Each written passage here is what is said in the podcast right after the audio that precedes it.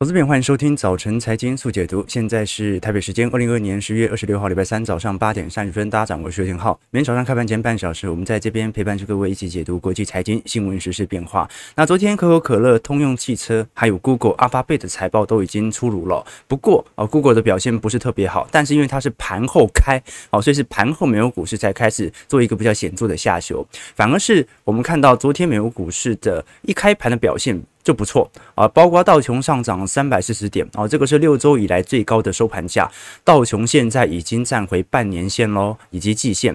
标普五百指数升幅有一点六 percent，创下了九月十九号以来的最高收盘价。纳指和费半净扬接近有二点二 percent。所以不管怎么看，美国股市的这一波的反弹力度哦，虽然还不能说百分之百它是一个显著的中期反弹，毕竟标普它的弹势比道琼稍微弱一点。但是你说道琼是不是已经进入中期反弹了，答案是的。哦，目前的弹幅是特别显著的，反干台股，那就是两样情了，对吧？啊，台北股市的卖压还是由于地缘政治的危机受到非常明显系统性的承压。不过昨天我们看到哦，在盘中拉抬美国股市持续走高的主要原因，就是来自于昨天大多数的经济数据其实都已经显示，目前美国的房屋或者说制造业指数都比市场预期还要来得低。那比经济数据比市场预期来得低。这为什么是一个好事呢？原因很简单嘛，现在为了要让通膨能够达到它的效果，那么经济数据越差劲，越有利于通膨的下行区间。所以接下来反而，呃，联总会在第四季的步调哦，很有可能是随着疲惫的经济数据，释放着可能需要暂时和缓目前升息的步调，来拉抬美美国股市，产生在年底的消费旺季或者中期反弹。那当然啦，因为联总会。今天已经十月二十六号了嘛，接下来就是十一月初的会议了，所以接下来这段时间是联总会的缄默期，也就是说这段时间联总会是不会针对当前的经济形势采取太多的谈话。那市场预期下礼拜联总会会升息三码之后呢，就要看一下，因为十二月份啊升息两码和三码的几率都是蛮高的，所以还不一定。那我们就要看一下十一月份进行定价之后，对于十二月份到时候利率决策的变化。那我们先看一下，昨天其实。我们看到的可口可乐。通用汽车财报都表现不错，但是最大的那一只全职股啊，Google 在盘后公布财报，反而是直接重挫六个 percent。那为什么 Google 这一次有非常显著的利空的释出呢？主要是阿发贝在 Q 三的业绩，第一比市场预期来的差，第二他直接宣布在第四季人力招聘要砍半，那盘后直接重出了六个 percent。我们看到 Google 股价今年从一百五十二美元一路下探到九十八块，它跌幅虽然不像费半这么重。但是作为全职股，就是卖压力度也算是特别显著了。那这一次，阿发贝的执行长宣布说，公司正在将注意力集中在明确的产品和优先的业务事项。那也就是说，不明确的、不优先的，可能都会有比较明显。成本总结的措施，我们来观察这一次阿发贝的营收收入，营收是六百九十一亿美元，年增率有六个 percent，仍然在增加当中。不过市场的预期是七百零五亿美元，哦，所以比市场预期还要低蛮多的。那营业利益利益的部分，仅仅只有一百七十一亿，哦，这个就年减率有接近两成喽，也就代表着营收 Google 在创新高，但是实质的获利。其实正在衰退。那如果我们直接看股东最在乎的 EPS 啊，稀释后的每股净利 EPS 是一点零六块，那与比预期的一点二五块还要来得低非常多，年减率也有高达两成四哦，也就代表着 Google 在第三季的营收成长率啊，已经有非常显著的下滑力道。从去年第三季的 Google 的营收成长率有四十一 percent，现在下滑到六 percent。在这种状态底下，我们可以搞清楚，Google 这一次因为主要的收入来源是来自于广告和搜寻引擎系统嘛。那如果你仔细观察，YouTube 的广告其实是年减率有。接近两个百分点，那 Google 网络的年减率有一点六个百分点，Google Cloud 反而是增长的，有三十八亿，不过它的占比的营收没这么多。那最后是 Google 最重要的营收来源就是 Google 搜寻引擎，年增率仅仅只有四点三 percent，甚至比成本上升的年增率还要来得低。哦，总营收正在增长，但是实质获利其实正在下滑。那么到目前为止，Google 的正职员工人数全球大概有十八点七万人，比去年其实已经增长了二十五 percent。不过这一次在财报法说上特别表示，为了要控制营运成本，Q 四的员工数会比 Q 三来的低。啊，那就是代表着会有部分的 lay off 啊，那新增人数预估也不会到 Q 三的一半，所以接下来就来观察了。呃，到后续的变化要怎么影响到全球这些科技业的呃这个改变啊？老实说，其实软体业的减缓招募它是可以预见的，毕竟疫情来到尾声，本来回归实体经济它就会有适度的调整。好，那最重要的还是那些实业者啊，不管是星巴克、麦当劳哦这些。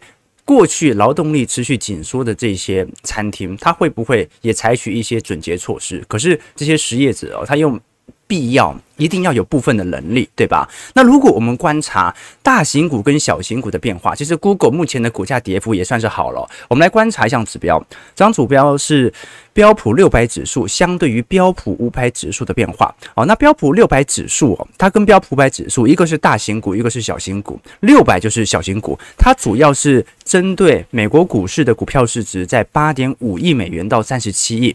好，其实放在台台北股市也不是小型股了，但是就是相对于那一些。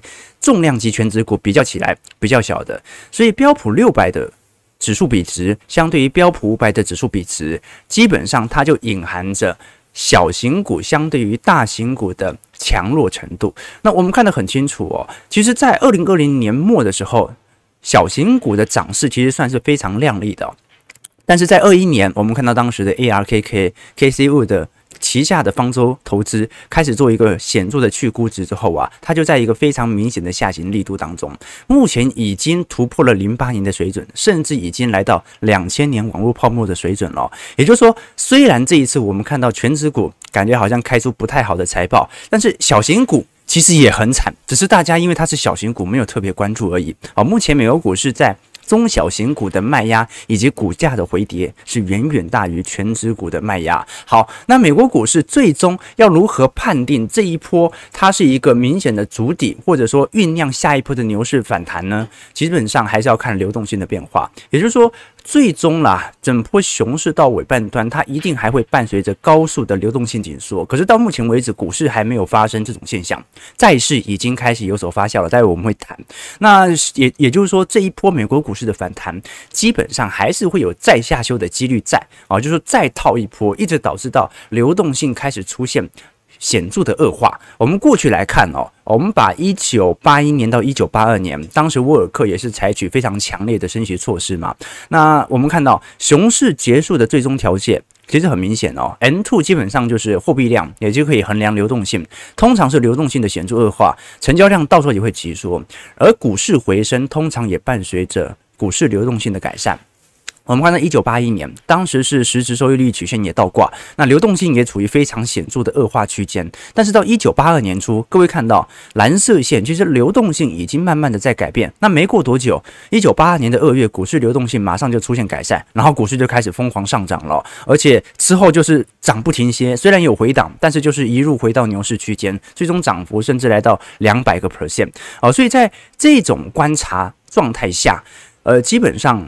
美国股市啊，最终还是要伴随着呃最后一波的流动性紧缩的现象啊，但是这种流动性紧缩的现象，好像在美国股市还没有非常明显的发酵，所以打底的时间可能还是有的等啊，即使是这一波的反弹。至于美国股市的反弹会不会有系统单移交到台股，那就要看台积电 ADR 啊，只不过台积电 ADR。这种表现也不是特别好啊，所以这个很明显，呃，外资对于两岸之间它是有非常明显的避险单来做观察啊。这个有网友问说，浩哥，入股暴跌成这样，那会不会也会有流动性问题？按照当前的基期，撇开政治因素哦，如果根据入股当前的股价基期来做检视，是不是很便宜？诶，这个。你如果单纯从机器角度来看的话，它是很便宜，但是它会这么便宜，其实就是因为政治的原因嘛，啊，所以呃很难说了，很难说了，好，就是单纯从呃机器角度来看的话，它是一个符合中长期部件的时刻啊，但是它会不会一路的下行，因为政治环境的改变，这就不一定啊，这就好像这个你要讲男男生女生相亲嘛，对不对？如果这个这这个人每天就吃青菜，对不对？那这个有钱的就叫养生，没钱就叫寒酸嘛。好，所以单看你怎么解读啊，现在呃大陆股市的下行原因啊，如果单纯从基期啊，它是非常非常便宜的。好，不过你像这个查理孟格，从去年就一路觉得便宜到现在嘛，对不对？那现在手上的阿里巴巴，他也不知道要不要除掉。好，那我们讲继续讲流动性的问题哦。现在的流动性最为显著的，其实是目前美国公债的问题，因为债券市场现在正在经历着三十年以来最严重的抛售。那这当然是由于过去的高通胀和各大央行正在实施的经济。的呃激进的升息政策所致，那么债券价格的走跌反而会让市场更不愿愿意去接收现在由联总会手中抛售出来的债券哦，这很显著哦，因为联总会自己都在抛债券，那如果联总会自己都在抛债券，那市场上在现在景气下行区间就没有人要接债券了，因为照理来讲，景气下行区间联总会要带头接债券啊。带头接收资产啊，但是联总会现在正在抛售资产。那我们截至到呃上周五，联总会欠美国财政部的汇款已经达到负三十负五十三亿了。相比之下，八月底的时候它还是正值。所以其实联总会在过去一轮的货币宽松政策操作当中哦，目前是非常显著的亏损现象。不过联总会亏损，没有人会去折旧，它也没有股价，对吧？联总会为什么会亏损？各位想一想嘛，每一轮的货币操作，它是不是要优先放资金买公债回来？好，他把资金给放到中央银行体系当中之后啊，有一天他要缩表嘛，他要把当时买回来的公债抛回去。他抛回去的时候，就要把自己手上的公债用当时的市价给卖掉。好，那问题来了，呃。二零一九年年末到二零二零年初的当时的债券价格是远远高于现在的债券价格了，因为债券价格二十年期已经跌了快要三成，接近四成了。哦，所以在这种状态底下，联准会自己在进行货币宽松操作过程当中，他自己都是属于亏损的状态。好，当然啦，呃，距离美债的崩溃是不是真的只有一步之遥？我们可以从昨天叶伦在呃这一次的谈话当中所提到的美债的流动性问题来做一些观察。官员们总是是会。对市场有一种比较安抚的措施，可是叶伦到目前为止，他认为美国的金融体系哦，它虽然没有成为经济不稳定的来源，但是哦，很有可能会造成新兴市场的部分冲击哦。它的原因，它的这个利润很简单嘛，好，就是我们的美元，你们的问题哦。我们现在美元的高强度升值，好，加上美债如果带头进行流动性紧缩的话，那新兴市场的人，新兴市场债会有人要买吗？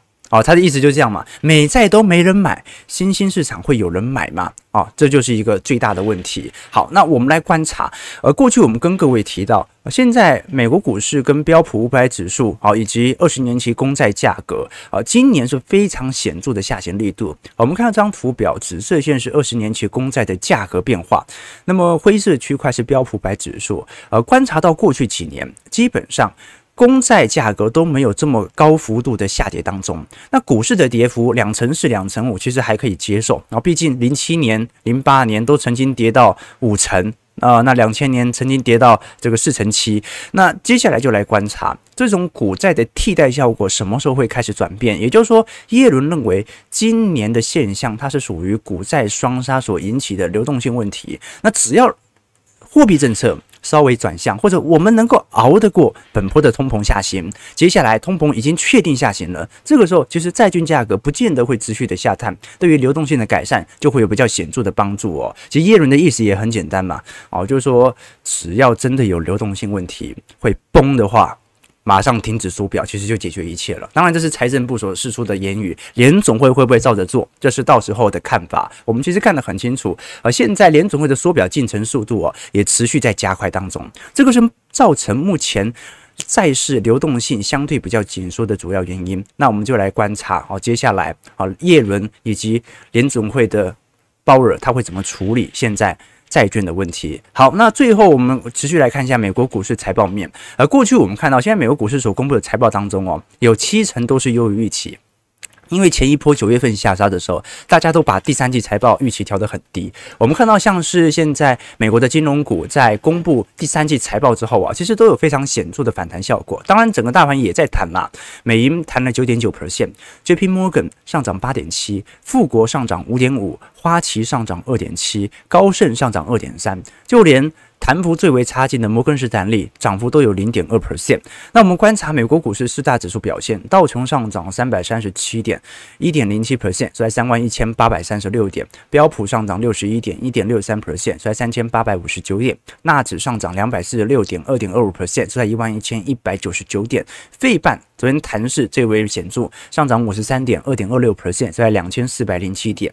那我们看到费半、纳指、标普，其实弹幅都还算是可以预见。但是不是特别强烈，那最为显著就是道琼了，道琼已经明显站上季线和半年线，那没有意外的话，接下来就要挑战最显著的年线了。那上一次是在年线有一个非常显著的反压力道，对吧？那这一次如果是。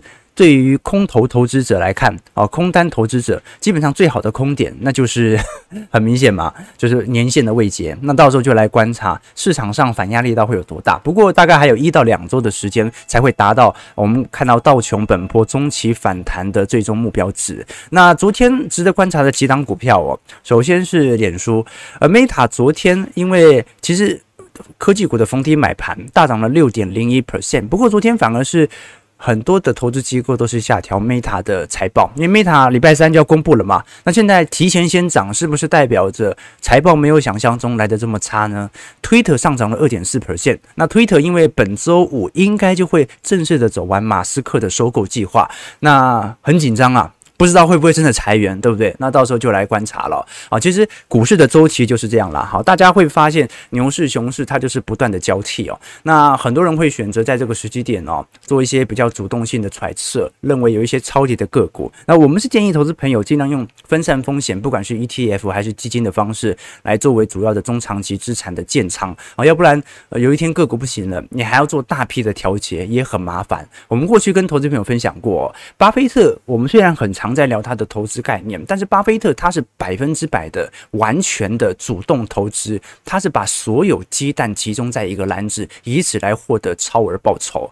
但是真实上，他是每一年或者中长期，他是都能够有稳健的报酬，或者是随着来到近代，它的报酬率越来越高吗？其实也不是哦。我们看到。这张图表是巴菲特在过去历年收益的三个时期。他的出道期是一九五七年到一九七五年，哦，当时主要是蓝筹股泡沫所堆起的股价上扬。那在一九七零年代的时候，全球的科技股开始走入熊市，但是能源股开始大涨。那他又持有非常多的传产股，所以我们看到一九七六年到一九九八年，随着原油危机一直延续到两千年网络泡沫之前啊，他年化报酬率是四十二点四 percent，也就是说他四十六岁到六十八岁。这块区间是财富增长速度来得最快的时候。那到晚年期，从两千年网络泡沫之后哦，因为它本身就不是持有特别多的科技股嘛，最终它的年均是九点二，其实跟标普五百差不多哦。甚至在过去十年，它是输给标普五百指数的。所以，关键有什么意思啊？人生就有周期，股市也会有周期，你会有赚得多的时候，就会有赚得少的时候。所以。不能改变的是周期会不断发生，但是周期的本质，每一次发生的事件其实都是不一样的啊。所以关于变富，这个巴菲特给予大家的忠告是啊，比埋头苦干更重要的事情是是三个认知觉醒。第一个是你认清自己的能力边界，你把能力圈集中，只做自己最擅长而且最有兴趣，而且呃不要去浪费时间和精力去做。你不熟悉的事情，那第二点就是忽略外部评价，你要有独立思考的能力，你要能够坚持。那第三点就是，其实你是呃，巴菲特曾经讲过了，他所做的任何的投资，某种程度就是在赌国运啊。光比如你把巴菲特放到港股去看看，你把巴菲特放到上证指数去看看，好，所以。一个时代，一个周期，它都会影响一个人的具体的财富绩效。好，我们最终来看一下具体美国股市在这些科技股五大天王当中的实质表现。你看，阿发贝啊，刚才公布出来财报表现不是特别好嘛，所以已经五只已经有一只不好了。那接下来微软、Meta 都会陆续出炉。那礼拜四、礼拜五，苹果、Amazon 也会正式出炉相关的数据和报告。好，所以接下来就来观察了，因为市场本来对于阿发贝的每股收益变化。就不是特别高啦，Amazon 和 Meta 都是，所以预期都有稍微下滑。那反而比较关注的是，稍微美股盈余仍然在持续预测增长的苹果和微软，到时候具体市场的变化啊、那也值得观察。因为现在巴菲特持有最大的持股其实就是苹果啊，第二波是美银，那第三个是可口可乐。那可口可乐昨天所公布的财报表现其实非常亮丽哦，啊，可口可乐这一次调升了全年的财测啊，来到我看到看一下，财测其实蛮高的啊，财测我看是。发布财测是每股获利六十九美分哦，这比市场预期六十四美分还要高非常多。因为可口可乐老师说了，这个业绩预估算是过去蛮准确的。那调整后的营收是一百一十亿点五亿美元，成长有十个 percent，也比预期的一百零五亿还要来得高非常多。好，那可口可乐目前股价是持续进行拉升当中，但值得观察的事情是啊，因为第三季哦，可口可乐它不只是营收的增长啊，它的利润也比市场预期来得高。好，所以呃，当前的水准哦，要看一下后续这些传产股在面临高通膨的危机底下，是不是都已经成功的把过去我们所看到的通膨成本成本能够顺势的转嫁出去啊？对对对，这个股市周期就是这样嘛，股市周期就是这样。好，这个网友留言说，浩哥现在公园好冷，前两个月是天气太热，蚊子太多，现在天气变凉，晚上好冷。其实投资就是这样，投资就是这样。你总是会遇到周期，夏天你就嫌蚊子多，冬天你就嫌天气冷，牛市呢你嫌没有便宜价，熊市呢你也不敢投，对吧？那但是从冷到热，由热到冷的变化，其实就是市场景气的变动。我们周期投资者做什么？就是学会观察这个变动，在相对的高点和低点做相对应的操作。呃，过去我们跟投资朋友分享嘛，这个日本的 AV 产业哦，其实各位会发现每个月都都有固定一天。啊，专门是做它的推片量和主轴，可是你会发现很有趣哦，就各位发现现在十月份啊，开天气开始转凉了嘛，日本也开始转凉了，越来越多那种哦夏天玩水啊，乡下然后流很多汗啊，就那种夏天的感觉会有的影片，那为什么会这样呢？哦，我后来看了一份研究，他说日本片商很聪明哦，他知道人会偏好那些得不到的东西。你看，现在天气转凉了，冬天来了，他就专门推这种片，或者提前录制，让人家有那种心里温暖的感觉哦。所以现在很常有这一类的相关的啊、呃、电影啦。哦，那日本人哦，那会称说这种片叫做预烧。不是玉子烧哦，玉是太阳的意思，烧就是晒嘛。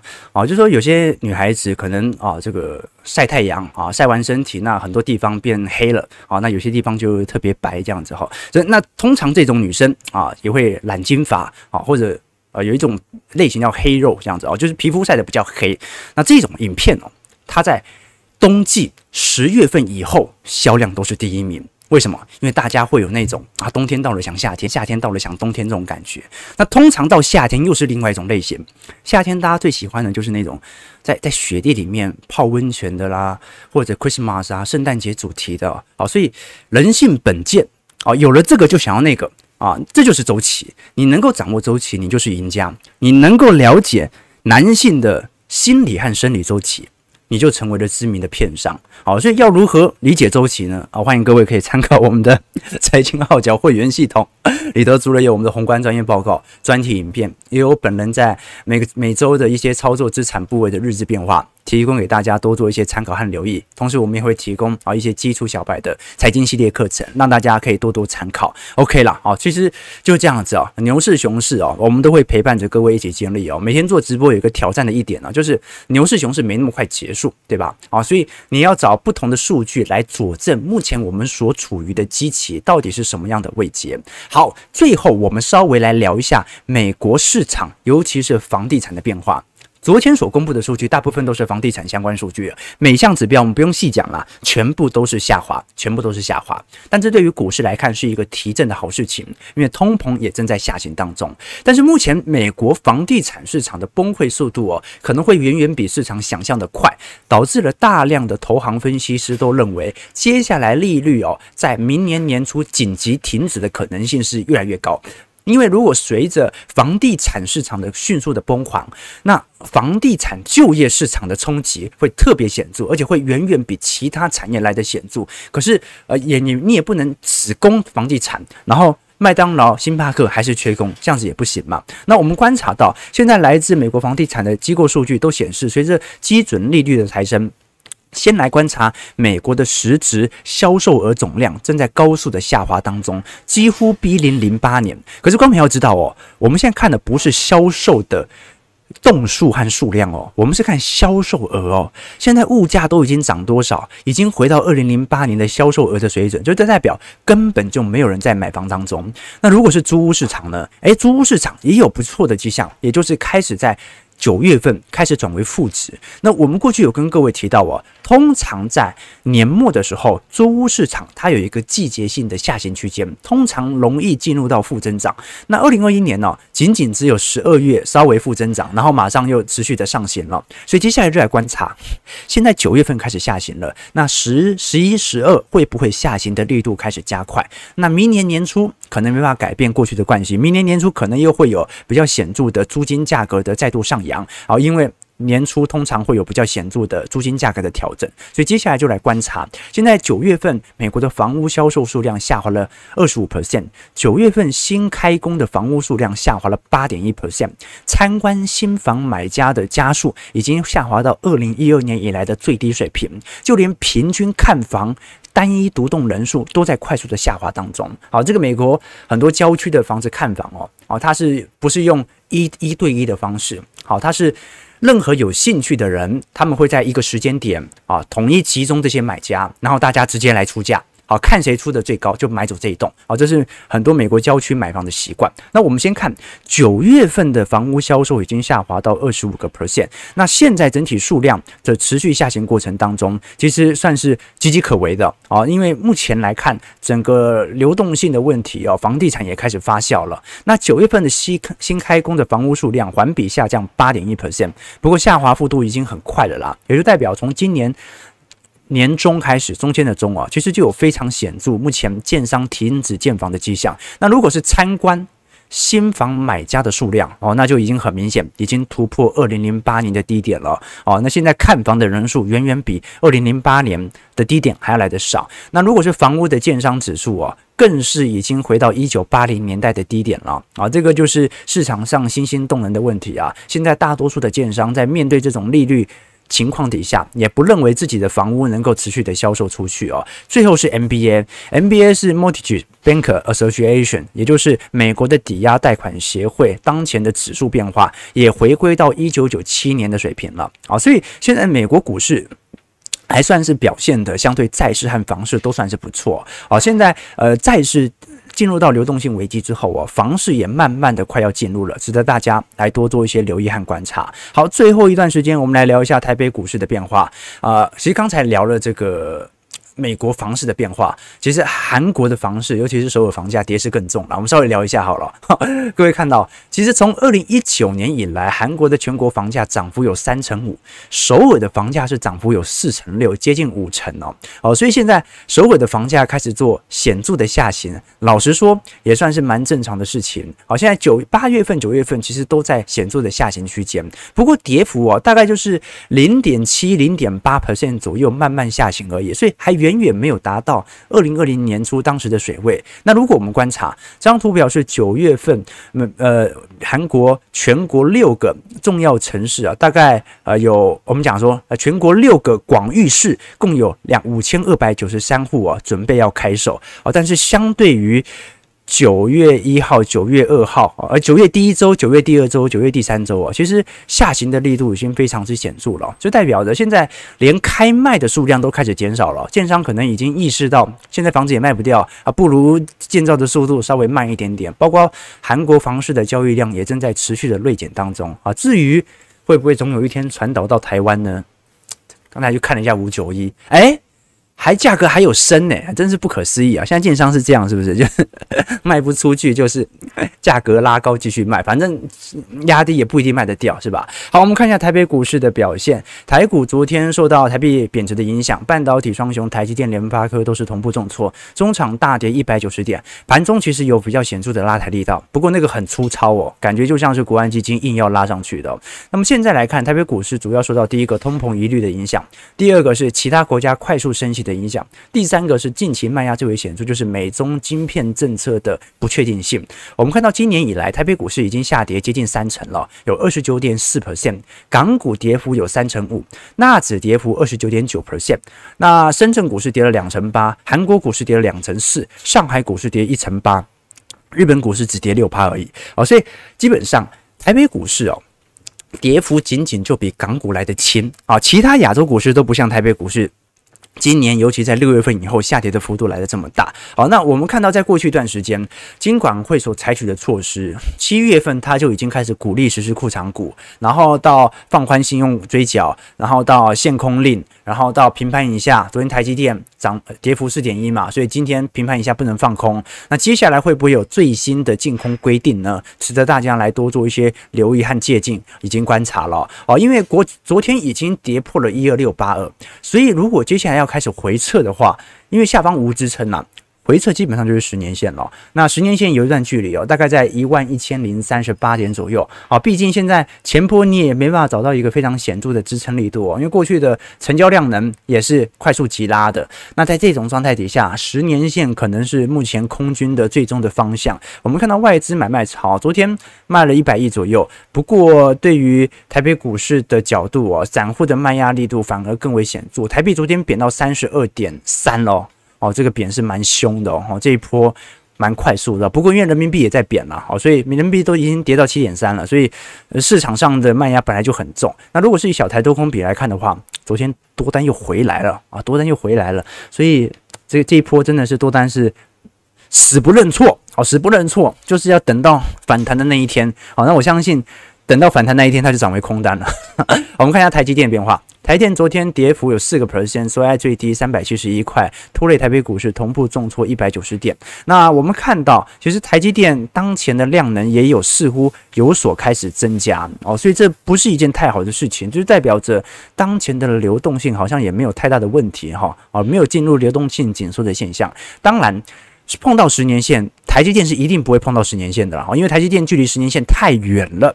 太远了，我们看到台积电十年线现在是两百六十九块左右哦，应该不会下滑到这么严重的区间了，因为加权指数它不只是台积电，它还有其他相关的概念股。但是从昨天我们看到的讯息，其实可以理解到，因为昨天台积电发布员工信嘛，它鼓励员工多休息，多陪家人出去玩。当然，它里面特别提到不包含即将量产的三奈米以及三奈米以下的研发制程人员。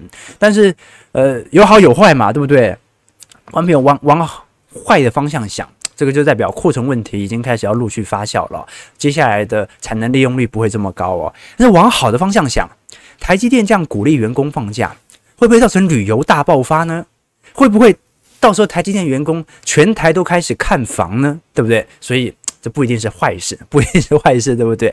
到搞不好到时候这个银建股、航空股啊又开始暴增了，对吧？OK，值得大家来多做一些留意和观察。不过昨天股价跌比较深的哦，一些呃中国资产概念股是特别显著的啦。哈，你像中租 KY 就特别明显哦。我们过去跟各位提到哦，中租 KY 在所有的金控股当中哦，在大陆营收来源其实蛮蛮占占比蛮高的哦。昨天中资 KY 几乎是跌停了。啊，虽然是爆量，但是很明显还是受到海外资金的收回。我们看到中租的放缓哦，在台湾跟中国的比例哦，基本上是分别占。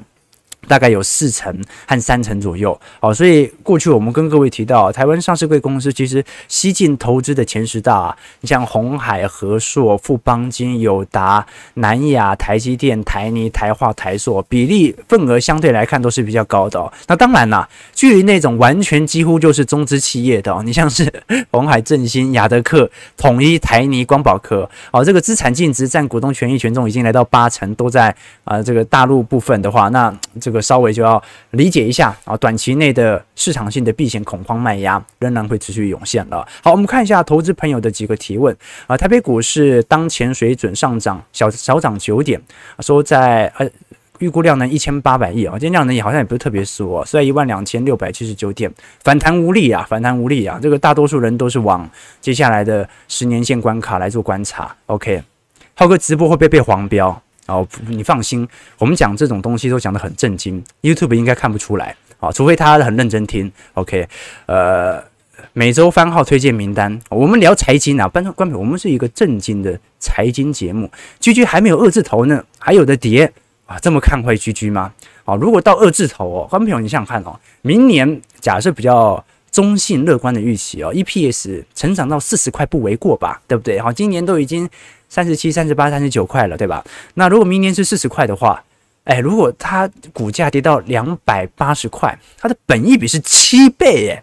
七倍的台积电的本益比，你有没有看过？七年回本，七年赚的获利就会回回本。你有没有看过那么便宜的台台积电的股价？哦，所以我认为到两百块哦，呃，我不能说不会到，但是两百块是很便宜很便宜的。单纯从基期的角度来做观察，OK 啊，当然啦，这个市场上的避险单可能对于台湾政治环境都还是有影响啊。OK，现在 AI 很聪明，是不是？OK，我觉得最近好像脸书。